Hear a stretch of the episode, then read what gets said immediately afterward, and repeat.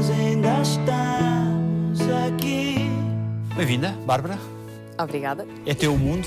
É dela o mundo. Faço por ser. Faço por ser. O que é que é preciso para conquistar o mundo?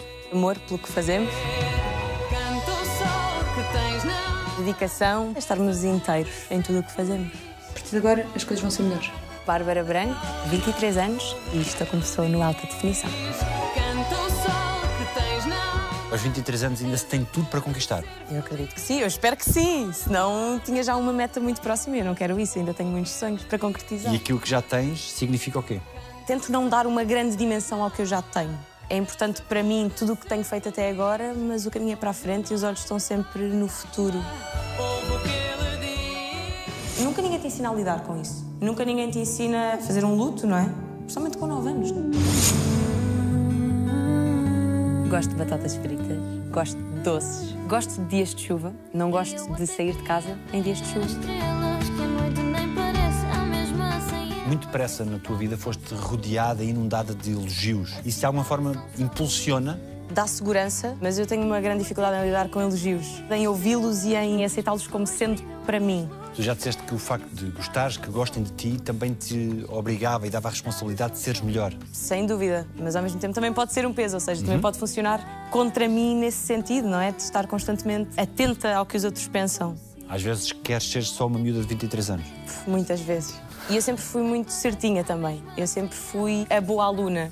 Em tudo o que isso implica. É também aquela aluna que chega à casa e, se calhar, em vez de ir ver televisão 5 minutos, vai estudar, mesmo que já não esteja a absorver nada da matéria. Com medo de falhar? Com medo de falhar também. Essa tentativa de ser uma boa aluna às vezes também me trai e também se vira contra mim. Mete na tua cabeça que isto não é uma empresa, tu não és a nossa CEO, nós somos pessoas, ok? Com 13 anos foi a minha primeira peça profissional e, portanto, desde muito cedo que isto foi levado a essa zona quase extremada de eu tenho que ser boa no que faço e eu não posso falhar nunca. Isso implicava também treinar com a bola de ténis, o ritmo da. Não só, mas também. Muita bola de ténis contra a parede. E muitas vezes a minha mãe refilar comigo: Bárbara, são três da manhã, por favor, para com a bola Três de da manhã? ténis. Três da manhã. E a bola servia para quê exatamente? Nós usamos muito em teatro e em representação no, no trabalho de ator. Acaba por personificar um bocadinho também a contracena e o jogo de troca. A bola acaba por ser uma boa ferramenta de trabalho, menos ah, quando estou em casa às três da manhã e os meus irmãos querem dormir. Quando o Diogo Infante diz que tu és o grande nome da tua geração, isso tem que peso para ti? Vem-me logo esta questão da responsabilidade, não é?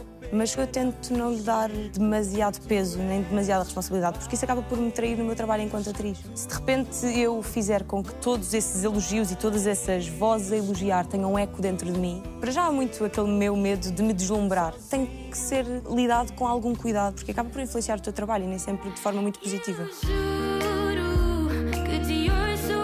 Gosto de organização, gosto de material escolar, de canetas e de lápis e de cadernos. Gosto de ter muitos cadernos em casa. Gosto de escrever. O Começas com 13 anos, já com a certeza de que era isto que querias fazer. De todo. Na altura eu andava nos 13 anos de Manique e fazia workshops de teatro, tinha aulas de canto também com a FF. E hum, durante uma dessas formações eu conheci o Raimundo Cosme e na altura surgiu essa oportunidade de fazer uma peça com eles. E eu tinha 13 anos, estava no nono ano e não sabia o que é que eu queria fazer da minha vida. A minha mãe foi para a economia, tal como o meu pai. Eu tinha sempre economia e gostava de matemática. Perdeu-se uma portanto, boa pediatra, provavelmente. Perdeu-se uma boa pediatra também, porque eu também queria ser pediatra e educadora de infância, mas acho que foi uma escolha também muito natural. Parece que fui levada também pela vida, não sei, pelo destino, pelo universo. E antes disso, como é que foi a vida, até aos 13 anos? Eu sempre fui uma miúda muito feliz. Eu tenho alguns flashes gravados em mim por também fotografias que eu vi ou por momentos que foram marcantes, mas eu não tenho uma memória muito clara daquilo que foi a minha infância. Lembro-me de brincar com os meus primos, na casa das nossas avós, de sermos muito felizes juntos. Fui associando muito memórias felizes de infância também à minha profissão. Aqueles espetáculos que os miúdos adoram montar, em que cantam e dançam. Eu, na altura, cantava e dançava Floribela, Chiquititas. E gostava principalmente do processo de construir o espetáculo. De, de repente, irmos buscar toalhas de mesa e fazermos vestidos com toalhas de mesa, ir buscar cortinados e montar. Para mim, todo esse processo, eu ficava dias inteiros com os meus amigos a fazer isso. E portanto, nós passávamos tardes inteiras nisto, a montar espetáculos, a construir sonhos e de repente à noite mostrávamos aquilo que tivemos o dia todo a preparar. E os nossos pais já só queriam comer, não é? Aquelas patuscadas de verão. E nós, os quatro ou cinco, ali a tentar roubar a atenção, tipo, têm que ver, mas nós fizemos música, nós agora vamos cantar, agora é a Floribela. Vejam, a consumir aquela atenção, a pedir a atenção dos pais. Mas era muito divertido. E na escola eras mais tímida ou mais despachada também? Sempre fui boa aluna, mas acho que era um bocadinho mais recatada. Nunca fui aquela miúda líder do grupo ou a miúda que fala com todos, que tem montes de amigos. Eu sempre fui aquela miúda mais tranquila, que tem Chega sempre a horas, nunca vai depois do segundo toque. Chega sempre. Eu, se chegasse em cima da hora, eu já estava estressada, já tinha que ir a correr. Tudo era um stress para mim, era pontual, certinha. Acho que me destacava por ser boa aluna, por ter boas notas. Qual é o momento mais marcante dessa infância? Eu tive ali uma fase aos 9 anos, mais ou menos, que foi a fase em que os meus pais se separaram e que o meu avô também faleceu por volta dessa altura, portanto acho que foi aí um, um ponto de viragem muito duro. Eu tinha 9 anos, não é? Já se percebe o que é a morte? Com 9 anos? Sim, já se percebe. Não tanto a morte pela questão da perda da pessoa, ou seja, de eu sentir a perda, mas por sentir as pessoas à volta a sentirem a perda. Tomar consciência da morte aos olhos dos outros. E é uma coisa muito violenta também, não é? Porque hum, quando se perde alguém é sempre aquela coisa muito egoísta de vais-me fazer falta, vou ter saudades tuas, vou precisar de ti e tu não vais estar cá. E, portanto, de repente ver isso tudo a acontecer à volta é muito assustador lidar com isso, aprender a lidar com isso. Lembro-me do dia em que eu acordei e que soubemos que o meu avô faleceu. Aí eu lembro-me, muito claramente. Lembro-me de acordar com uma casa em alvoroço. Não me lembro de me ter sido explicado. Acho que nunca ninguém te ensina a lidar com isso. Nunca ninguém te ensina a fazer um luto, não é? Principalmente com 9 anos. Tu não tens noção do que é que se está a passar concretamente. Não tens noção que aquela pessoa nunca mais te vai aparecer à frente. Nunca mais vais poder falar com ela. Na altura foi encarar o sofrimento dos outros, que eu acho que foi uma coisa que para mim foi ainda mais dura. Que memórias tens da tua avó paterna e o teatro de revista? Olha, são memórias muito verdinhas porque eu lembro-me que eu era muito nova quando ia com ela para o teatro, mas ela fazia teatro de revista na igreja. E eu lembro-me de à noite ela ia para os ensaios e eu comecei a querer ir com ela, a ficar a assistir. E era muito engraçado porque eu estava lá atrás e eles divertiam-se todos muito e depois subiam ao palco e decoravam texto e aquelas formalidades todas do teatro de Agora a avó tem que decorar texto, agora a avó tem que saber o texto. E eu lembro-me daquilo ser muito fascinante para mim, mas do momento de subir ao palco ser um pânico tremendo. Perguntavam-me se eu queria, eu dizia que não, eu evitava. Até que houve uma oportunidade de uma peça que nós fizemos na igreja sobre a vida de Cristo. Fizeste anjinho, não é? Eu fiz anjinho e entrava com o meu poço, assim, vestida de anjinho, de branquinho. E lembro-me de ser o primeiro momento em que eu fiz teatro e que a minha mãe veio para me ver e as minhas avós vieram para me ver. E tiveste que fazer muito esforço para ser anjinho ou, ou não? Ah, não, porque eu sempre fui muito bem comportada. Portanto, eu nunca fui uma rapariga que se portasse mal e por si só já sou um anjinho e não tive que me esforçar muito na altura. Em que momentos é que és torcida? Oh, eu tenho um feitiço tramado, um feitiço tramado, tenho, tenho. Quando me sinto forçada a fazer alguma coisa que mexa realmente com a minha vontade, ou quando me sinto invadida, consigo ficar mesmo desagradável. Gosto de silêncio, não gosto de acordar muito cedo, não gosto de acordar muito tarde, gosto da comida da mãe, de estar com a família. estrelas. O que é que aprendeste com os teus pais pelo exemplo, que não foi preciso eles dizerem-te? Vulnerabilidade, que é muito importante. Cuidado com o outro. Ouvir o outro. Quais é que são as necessidades que o outro tem para ser feliz? Ok, então no que eu puder, eu vou fazer isso, porque foi o que a minha mãe fez comigo sempre. E também vou ser a pessoa que te puxa as orelhas quando precisares. E portanto eu tento resgatar um bocadinho isso para mim. Com as pessoas que eu gosto, eu sou dura quando preciso de ser, mas também sou a pessoa que está lá para dar um abraço. Para limpar as lágrimas quando vêm ter comigo mal e tristes e quando o dia não correu bem. E isso foi muito, por exemplo, da minha mãe, sem dúvida. Que momentos incríveis é que te recordas de viver com eles? Não tenho memórias concretas, tenho sensações. E essas sensações são chegar triste, chegar mal, chegar cansada e ter sempre ali um colo. Sempre. E também de me portar mal às vezes, ou de responder mal e de ter um raspanete. Mas, acima de tudo, o colo. A segurança. E não há nada mais revelador daquilo que foi a minha relação com eles do que o ter a certeza absoluta que isto se vai manter ao longo da minha vida. Quando eu precisar, eu sei que eles vão estar lá. Aquele que vemos das ondas. Foste mais ou menos protegida do que aquilo que gostarias? Acho que fui menos protegida em alguns momentos, mas protegida o suficiente noutros. Eu sou a primeira filha. E então vem um bocadinho nesta lógica de sempre fui boa aluna, sempre quis estar a horas. E sei perfeitamente que este medo de falhar também vem muito daí, não é? Da responsabilidade que te é posta em cima. Sem atribuição de culpas. Depois a minha mãe também foi mãe muito sozinha também, não é? Teve que me educar, principalmente a mim e ao meu irmão, muito sozinha. E ela fez o melhor que soube e que conseguiu. Mas nunca ninguém te protege de tudo o que a vida te põe à frente. É impossível. E fui confrontada com realidades muito duras na altura de lidar. A questão do meu avô, a separação dos meus pais, e portanto foi difícil. Ninguém te protege disso. Com 9 anos, uma separação tem que peso para a criança? Enorme. Sim, principalmente pelo timing em que as coisas aconteceram, porque os meus pais separaram-se e depois, passado algum tempo, o meu avô faleceu e, portanto, foi tudo muito ao mesmo tempo. Numa fase de transição, eu com 9 anos, é a idade em que tu passas do quarto para o quinto ano. Foi a idade em que eu passei da escola dos pequeninos para a escola dos crescidos. E, portanto, é ali um ponto de viragem muito difícil, é muita coisa para gerir. E acho que nesse momento houve um bocadinho essa desproteção. Porque eu também não era a miúda que me queixava. Eu nunca me queixei. Nunca disse, Então eu? já, estou aqui. Mais depressa era a miúda que, olha, meu irmão está a chorar. Vou proteger, vou ajudar, vou ser uma extensão da minha mãe. Do que pôr o dedo no ar para pedir colo. Nunca foi muito disso. Então, se calhar essa fase foi um bocadinho mais dura e mais de ferida aberta para mim. E não mostrando também à tua mãe que eventualmente estavas a sofrer com isso? Porque eu também não associava sofrimento. Foi uma fase tão de transição que eu nem me apercebi bem do que é que estava a passar à minha volta. E só depois, mais tarde, com a vida, é que vais percebendo: ah, porquê eu não estou a sentir assim? Ah, ok, tem a ver com aquela altura em que eu mudei de escola e não sei o quê, não sei o quê, não sei o quê, tudo ao mesmo tempo, ok, ficou mal resolvido. Oh, já percebi. E o processo de sublimar memórias ajuda nesse processo de esquecer algumas coisas? Sim, acredito que a minha cabeça tenha filtrado e encerrado algumas memórias para eu não lhes conseguir aceder para não ser doloroso, não é? Crees que isso te condicionou de alguma forma, na forma como estás na vida? Sem dúvida, sim. Tem muito a ver com o medo de falhar, o medo de se eu puser o, o pé na poça vão deixar de gostar de mim. E, portanto, essa sensação de abandono, de vazio, é muito clara. O medo de que de um momento para o outro deixem de gostar de ti.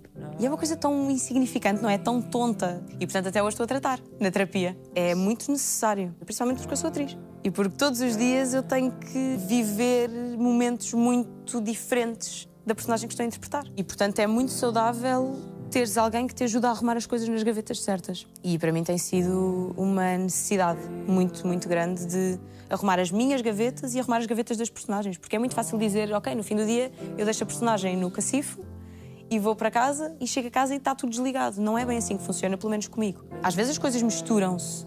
Às vezes eu trago uma tristeza que eu chego a casa e penso, isto não é meu, isto é da Catarina. A Catarina teve a chorar por algum motivo e fico aqui. Espera, isto são migalhas da tristeza da Catarina. Ok, espera, limpa. Ainda tens muitas perguntas sem resposta? Muitas, muitas, muitas. A vários níveis. E terei sempre.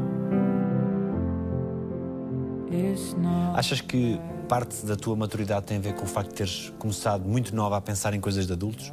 Sim, sem dúvida. E começado a trabalhar também muito cedo e ser irmã mais velha. Olha, a mãe está atarefada com o jantar, ajuda o Gui a fazer os trabalhos de casa. Coisas destas, não é? Põe-te um sentido de responsabilidade em cima. Que nunca foi um peso até começar a ser.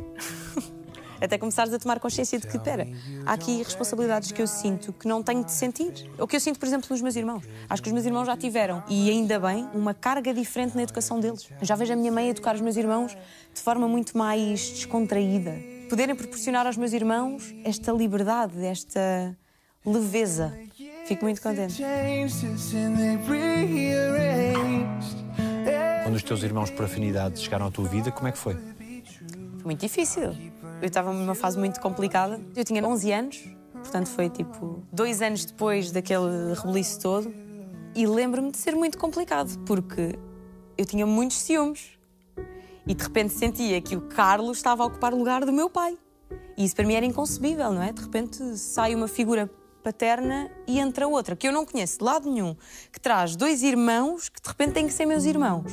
E era muito violento lidar com isso na altura. Foi muito difícil, dei muito trabalho à minha mãe, mas quando começámos a funcionar realmente como família foi a melhor coisa que me aconteceu na vida. Porque de repente, tu aprendes a amar dois irmãos e um pai como se fossem realmente teus irmãos de sangue e teu pai. E, portanto, é quase como se o amor daquela família aumentasse. E depois, de repente, nasceu a Clarinha, que é a nossa irmã mais nova, que é a pequenita. Ou seja, o meu conceito de família é muito feliz por esta família que se juntou quando eu tinha 11 anos. E, portanto, é este conceito de família que eu levo comigo.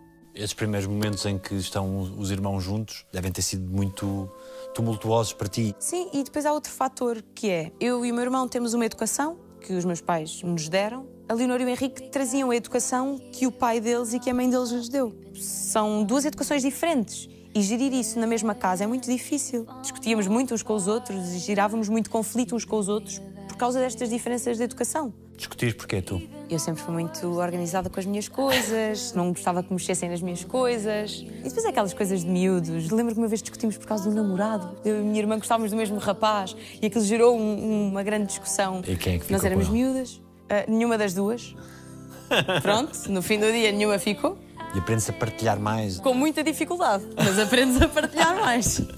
Aprendes. Há muito mais coisas para gerir, isto falando dos meus pais, não é? De repente a minha mãe já não tem que gerir o meu bem-estar e o bem-estar do meu irmão, tem que gerir o bem-estar de uma família completa com cinco crianças. Foi um choque enorme. De repente, espera, eu estou numa casa, somos sete. Quem é que são estas pessoas todas? Lembras-te quando começaste a mudar, quando começaste a sentir os teus irmãos como teus irmãos? É uma vantagem, mas também é uma desvantagem, que é, eu sempre trabalhei muito. E, portanto, eu, a partir de uma certa idade, deixei de estar muito tempo em casa. E, portanto, o tempo que eu tinha em casa era para aproveitar o bom que era estar em casa. E já estava um bocadinho mais na vida de adolescente que trabalha e que grava e que vai para o teatro e escola e não sei o quê. Já não tinha tempo para me chatear, no fundo. já não tinha tempo para entrar em discussões sobre partilhar um pacote de bolachas. A partir dos 14, 15 anos, começou a ser menos difícil esta relação também com os meus irmãos. E eu também estava mais velha e, portanto, um bocadinho mais madura e mais tranquila e hoje em dia damos todos super bem e foi a melhor coisa que me aconteceu. Alguma coisa que eles tenham dito que seja marcante? Eles manifestam o orgulho em ti? Eu sei que eles são orgulhosos, mas também sei que eles não precisam de demonstrar, de me mostrar e de me dizer constantemente que estão orgulhosos. Eu também não preciso disso. Não fazem questão de ver tudo o que eu faço. E o que eu gosto nesta minha família é que é realmente um espaço onde eu posso ser só a miúda de 23 anos. Que levanta a mesa, que põe os pratos na máquina, que ajuda com os trabalhos de casa, mas que é a Bárbara de 23 anos que não é a atriz, que não é a pessoa que está na novela no Flor Sem Tempo todas as noites para as pessoas verem. Saudades de estar mais tempo com eles? Muitas, sim. Principalmente porque agora estamos todos a crescer e então já começa a ficar cada um para o seu lado. A minha irmã mudou-se para a Alemanha o ano passado. Eu também estou com a minha vida e, portanto, pouco tempo passo com eles. Os meus irmãos também já estão a ficar mais crescidos e, portanto, daqui a nada também sou a sair de casa. Mas valorizo cada vez mais os momentos em que estamos juntos. Dá saudades e sinto às vezes que estou um bocadinho a falhar e que devia ir lá mais vezes. Mas o tempo que eu consigo, eu aproveito para o fazer e torna esses raros momentos cada vez mais especiais. O que é que aprendeste com o teu padrasto? É preciso ter um estofo brutal para construir uma família nas condições em que nós construímos a nossa. Amar duas crianças como se fossem filhos dele. E foi o que ele fez connosco. Ele amou-nos, cuidou de nós, deu-nos tudo o que nós precisámos para crescer bem, saudáveis e sermos felizes, mesmo não sendo filhos dele. E acho que é das maiores provas de amor que uma pessoa pode ter e que uma criança pode ter. Eu, neste momento, se ligar para o Carlos a chorar, eu sei que vou ter um suporte ali. É realmente possível amarmos alguém como um filho, mesmo não sendo nosso filho de sangue. E amar um padrasto como se fosse nosso pai? Igual. Uhum. Ele é meu pai. Ele é o meu pai. I love you the same. Foi importante para mim ver nele essa figura. Porque perdendo a figura do meu avô, essa figura paterna também forte, de repente ter alguém que entre para esse lugar e que diga: Não, mas eu estou aqui, eu vou-te defender, eu vou amar-te e eu vou estar aqui para ti sempre que tu precisares. Ter alguém que ocupe esse lugar, para mim foi crucial na altura. Sem um dilema interior de passar a reconhecer naquela pessoa o nosso pai? Inicialmente houve esse dilema interior e por isso é que eu tinha tantos ciúmes e que para mim aquilo era uma substituição. Mas o que é que esta pessoa está aqui a fazer no lugar do meu pai? Sei que foi uma sorte que eu tive em ter o Carlos a acompanhar a minha adolescência toda. Porque é a referência paterna que eu tenho. E é uma ótima referência para hell.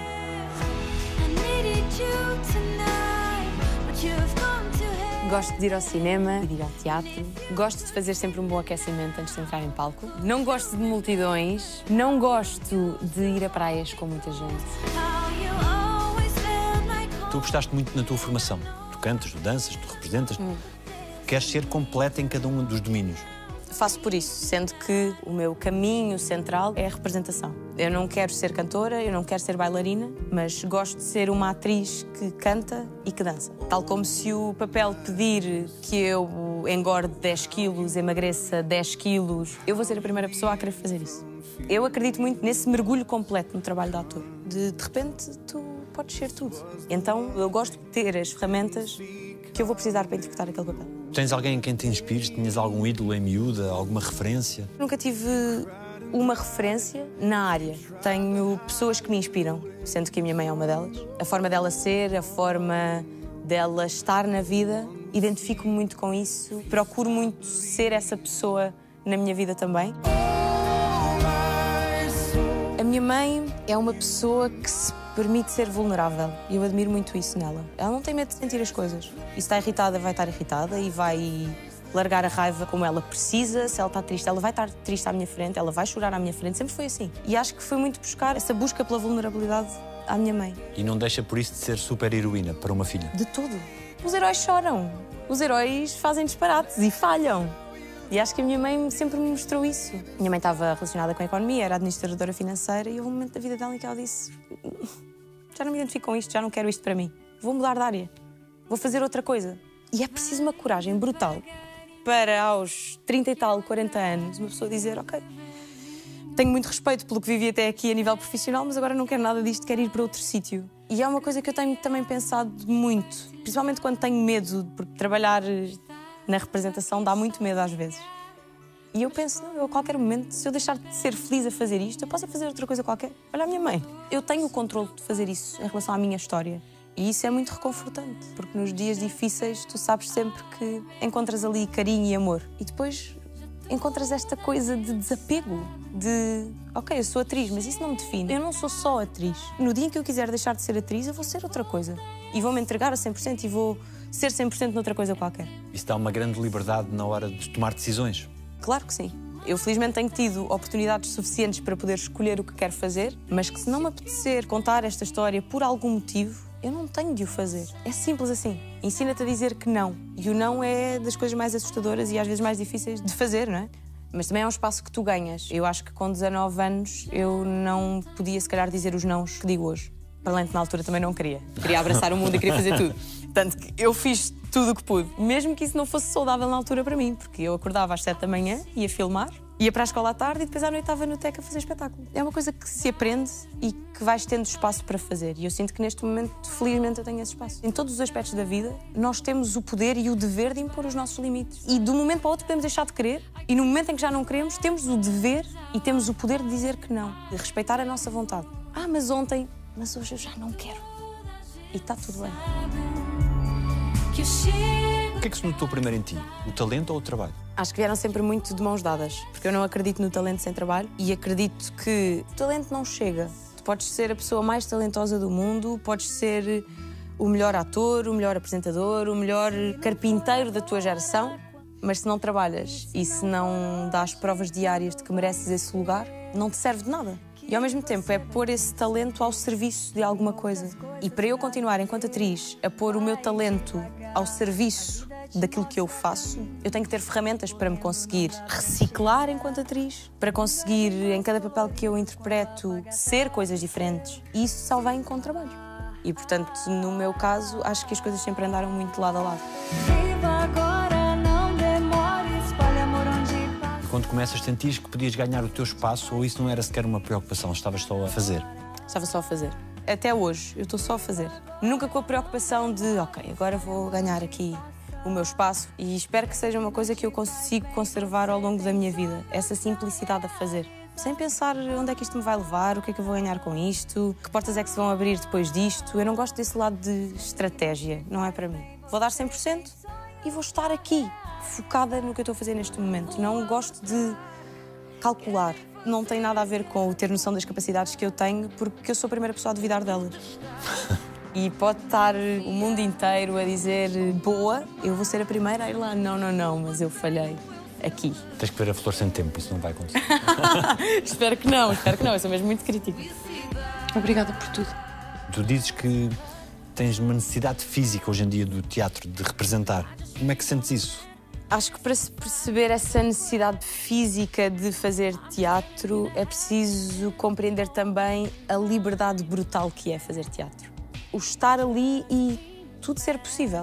Nós agora estamos a fazer uma peça que se chama Do Deslumbramento, estamos em digressão. E nós falamos muito da arte do funambulismo, em que a qualquer momento o pé pode resvalar da corda e o trapezista cai.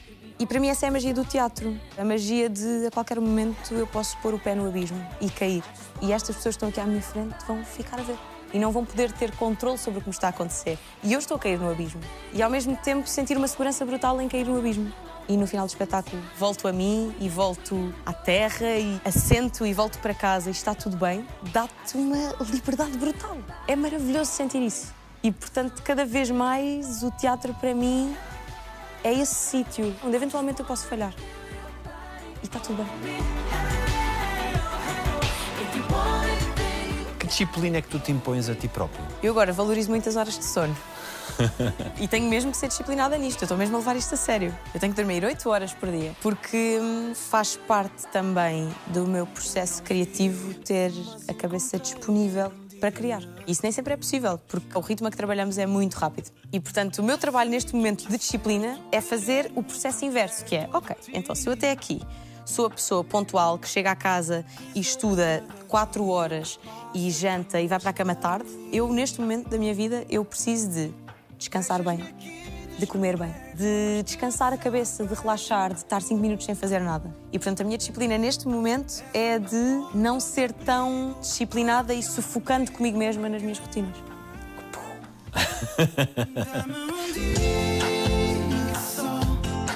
Gosto de ir para o Alentejo, de estar sossegada no meu cantinho a ver a minha série. Não gosto de ser apressada. Gosto de ser vaidosa de vez em quando.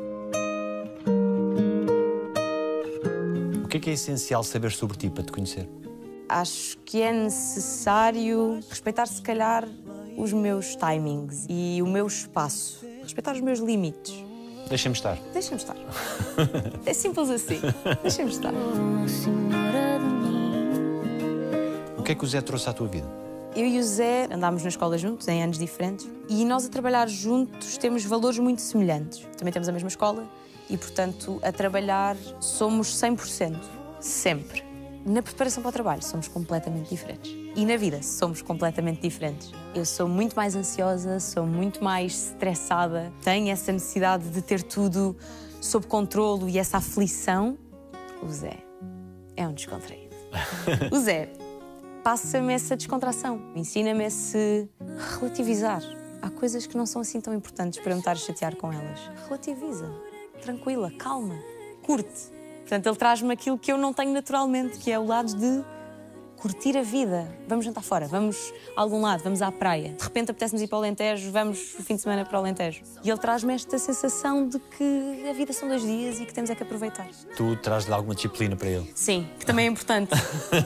também é muito importante e eu sei que ele está muito grato por isso. Completamos-nos muito bem. Deixa-te ir, que eu vou também. Eu vou resgatar muito o meu lado infantil e de miúda no Zé. Porque é uma relação madura, mas não deixamos de ser dois jovens apaixonados. E namoramos há quatro anos e meio, portanto a coisa até está até está bem. Uma boa média para a É idade. uma boa média para a idade. E é possível viver esse amor mesmo sob o olhar eh, do interesse eh, público? É possível, sim. Às vezes é mais difícil, na altura em que o Zé foi para o Brasil foi muito complicado, mas temos uma forma muito saudável de lidar com isso também. E temos uma forma muito saudável de ajudar o outro a lidar com isso. Mais o Zé ajudar-me a mim. Porque ele é mais descolado, é mais descontraído. Sinto-me muito observada. E ele equilibra muito isso. E ele diz: está tudo bem. O que é importante é que estamos aqui os dois. Ele ajuda-me a fechar na bolha de namorados. Isso é bom e sabe muito bem viver isso. Você, você cuidar de mim. Gosto de estar de fato treino em casa. Gosto de estar sem fazer nada. Não gosto de chegar atrasada. Porque eu sou tão feliz. Que sabor é que teve o Globo de Ouro? É muito engraçado porque no momento em que eu ouço o meu nome, é aquele momento em que, pronto, tens os nomes todos no ecrã e de repente há um nome que vai ser chamado e naquele dia foi o meu. Bárbara Branco! Eu entrei numa zona, isto é muito difícil de explicar, porque é mesmo estranho, eu nunca tinha vivido isto na minha vida. Não eras a é- Bárbara Branco? Eu não sei quem é que estava ali. Eu fui em piloto automático até ao palco. Eu disse umas palavras, que entretanto fui ouvir, só para perceber se me espalhou a comprida a falar. Saí do palco e eu só voltei a mim depois. Parecia efetivamente que estava a sonhar. Quase como se tivessem pegado em mim, me tivessem posto no palco. Foi muito estranho. Isto parece mesmo um sonho, é muito estranho estar aqui. Se pudesses, o que é que mudarias na tua geração? Se calhar o ritmo a que vivemos. O ritmo a que estamos habituados hoje em dia, e contra mim falo, porque eu tenho um ritmo super acelerado na minha vida. E às vezes gostava só de ser a pessoa que, ok, vamos com calma. Não tenho que ter pressa. E a minha geração é muito pautada por esta urgência, pressa de fazer alguma coisa de relevante, de importante. Temos pressa de conquistar coisas, de chegar a sítios, mas que sítios? Calma. O sítio onde tu estás é maravilhoso. Para, olha à volta. É mais maravilhoso do que se calhar tu achas que é. Portanto, olha com atenção à tua volta e vais perceber que estás num sítio maravilhoso e que não precisas de correr para o sítio a seguir. E nas mais velhas, alguma coisa que gostasses de mudar? Não terem a mente tão fechada, terem curiosidade também de perceber como é que a nossa geração funciona. Porque nós somos, se calhar, muito rápidos e muito urgentes e muito impulsivos em muita coisa. Mas também temos uma quantidade de coisas que vimos para ensinar. Seja a nível de tolerância, seja a nível de quebrar preconceitos, ter cuidado com o outro, compreender o outro, pôr-nos nos sapatos do outro. E mexer no telefone? E mexer no telefone também, esse tipo de. te- Pronto, as tecnologias às vezes são um bocadinho mais avançadas e as pessoas também têm que aprender connosco um bocadinho, nós somos prós.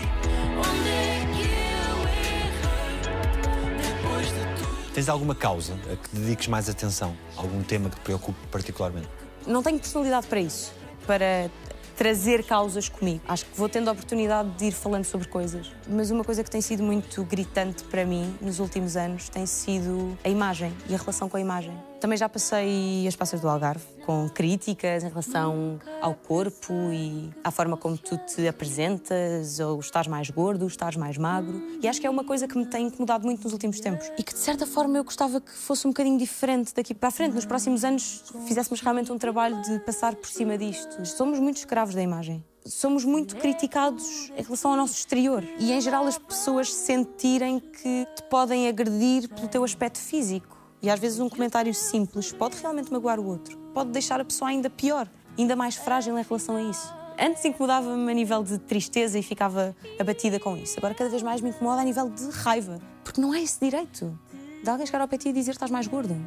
Como é que tu te libertaste da importância que essas coisas tinham em determinada altura para ti? Acho que nunca te libertas, porque se hoje em dia alguém me disser estás mais magra, o que eu ouço na minha cabeça é já estiveste mais gorda.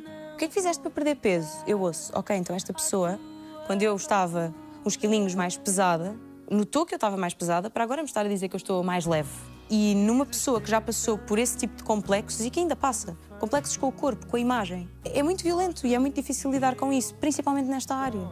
Estás muito sujeito ao olhar crítico do outro.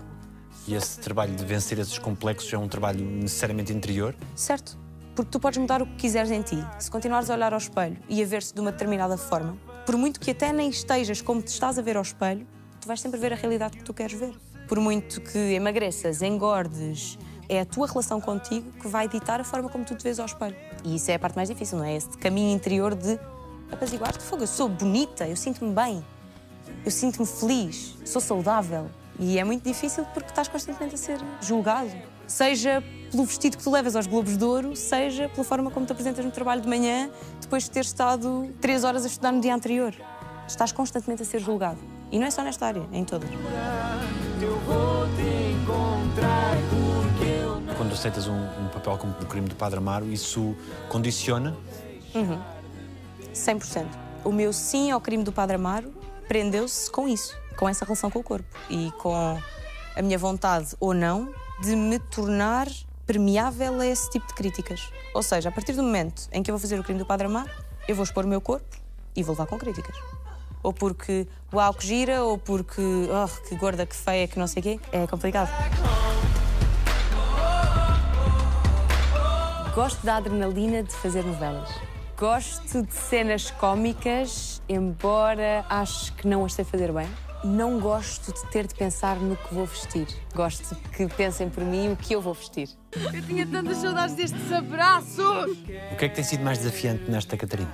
Tem sido muito desafiante, porque eu acredito que ela, apesar de tudo, é uma personagem muito livre e muito leve. E com as adversidades que ela tem que enfrentar, seja o desaparecimento da mãe, seja outro conjunto de peripécias que ela vai ter que enfrentar ao longo da história, ir sempre resgatando essa leveza. Nós falávamos muito no início de que forma é que a prisão, o estar aprisionada, a impactou. E eu sinto que não foi a prisão que lhe tirou o brilho no olhar. Ela teve que ganhar uma capa, uma máscara, teve que enfrentar o estar na prisão com uma persona que não é ela, mas que isso não lhe tirou a alegria de viver. E isso é muito complicado, porque apesar de tudo estar aprisionada, eu nunca estive, mas há de ter sido uma coisa muito dura e vamos perceber pela história que foi uma coisa realmente impactante na vida dela. E resgatar essa leveza, resgatar o sorriso que eu acredito que ela tem é muito complicado, principalmente com o desenrolar da história, a vida vai se complicando também e ela vai passando por muito e, portanto, ir sempre buscar esse lado feliz dela tem sido, se calhar, dos maiores desafios. Não se preocupem que isto trata-se rápido. É possivelmente dos melhores elencos de novela que eu já tive a oportunidade de apanhar. Mais do que estar nas cenas com eles, às vezes estar de fora a ver, é das maiores dádivas que eu podia ter. Porque são pessoas apaixonantes a trabalhar. E é muito inspirador porque estás a aprender e estás a retirar informações sobre a atriz que eu quero ser, no caso. Eu só tive presa um ano, imagina se fosse mais tempo. Com o Francisco criaram boa empatia? logo. E é engraçado porque nós não nos conhecíamos, nunca tínhamos trabalhado juntos. O primeiro contacto que eu tive com o Francisco foi no ensaio. E o nosso primeiro ensaio foi, por proposta da direção de atores, foi um ensaio de olhos vendados. E fizemos jogos de eu ter de entrar na sala e em um minuto ter de encontrar o Francisco, de olhos vendados. E é muito engraçado porque rapidamente nós encontramos uma zona de comunicação e de trabalho. A rapidez com que o Francisco entrava na sala e me encontrava de olhos vendados é fascinante e é daqueles fenómenos energéticos que não se explicam. E foi muito bonito porque logo no primeiro ensaio nós tivemos a oportunidade de nos conhecer assim, sem preconceitos, sem ideias pré-concebidas um do outro. Começámos a zero. E tem sido um encontro muito feliz porque de facto o Francisco é um ator muito generoso e é uma relação que tem funcionado muito bem a trabalhar. É muito bom trabalhar com ele. Então, estás bem? Sim, sim, sim, sim. Gravar o genérico foi uma surpresa para ti? Foi uma surpresa e foi, obviamente, um desafio, porque eu não sou cantora. Sou uma atriz que gosta de cantar e eu, quando canto, não sei o que é que eu estou a fazer. E, portanto, pedi logo a ajuda do FF, que foi crucial para que o genérico ficasse como ficou. E eu estou muito orgulhosa daquele trabalho. Canta o sol que tens na alma, és a flor de Acho que ficou mesmo bonito e faz todo o sentido que o genérico de uma novela cujo personagem principal é uma mulher tenha também uma voz feminina e traga também essa delicadeza e esse lado romântico sem perder a pujança e a determinação que a Catarina também tem. Gosto de ouvir música, gosto de ter playlists para cada personagem. Para a Catarina tenho ouvido muito Yeba. Yeba! Que coisa fizeste na vida que mais medo te deu? Eu tenho muito medo de tomar decisões. De repente, ok, a decisão está tomada, agora aguenta-te. Porque depois, a partir do momento em que entro, ok, a coisa vai, a coisa dá-se. Até agora eu não senti um medo tão grande que me paralisasse. Qual foi a melhor coisa que disseram sobre ti? Não sei se é a coisa mais importante ou se é a coisa mais especial que já me disseram, mas dizerem-me: Tu pareces mesmo uma pessoa normal. Juro! Para mim é, é importante ouvir isto. Normal, não no sentido de certinha e correta. Não, uma pessoa normal, sem merdas. Isto veio validar um bocadinho isso, somente neste meio, que às vezes consegue ser tão louco. Ser uma pessoa normal, em que as pessoas não reconhecem extravagâncias ou máscaras Caprichos. ou personas ou caprichos, é bom. E dos teus, mais próximos? Olha, antes de vir para aqui, estive a falar com o Zé. E estava a falar, pronto, fogo, alta definição, é assim aquela coisa, uma entrevista e lá está, é daqueles momentos em que, ok, vamos fazer um balanço, vamos falar sobre mim, sobre o meu percurso, sobre a minha vida. Tenho algum nervosismo também em dar este tipo de entrevistas. E o Zé disse-me ser tu própria. E é maravilhoso também ouvir isso. São coisas tão simples, mas alguém de quem tu gostas dizer vai correr bem porque tu vais ser tu próprio é bom. E ser o Zé a dizer isso ainda mais. É colinho.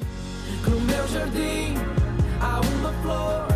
Gosto de sorrir Às vezes gosto de estar zangada, gosto de me irritar. Pego em situações que existem e transformo-as numa coisa gigante para eu me poder irritar a sério. Alguém te deve um pedido de desculpas? Eu se tenho que pedir desculpas a alguém, eu peço. Não preciso que me exijam e, portanto, também não gosto de exigir. Se quiserem pedir desculpa, peçam desculpa.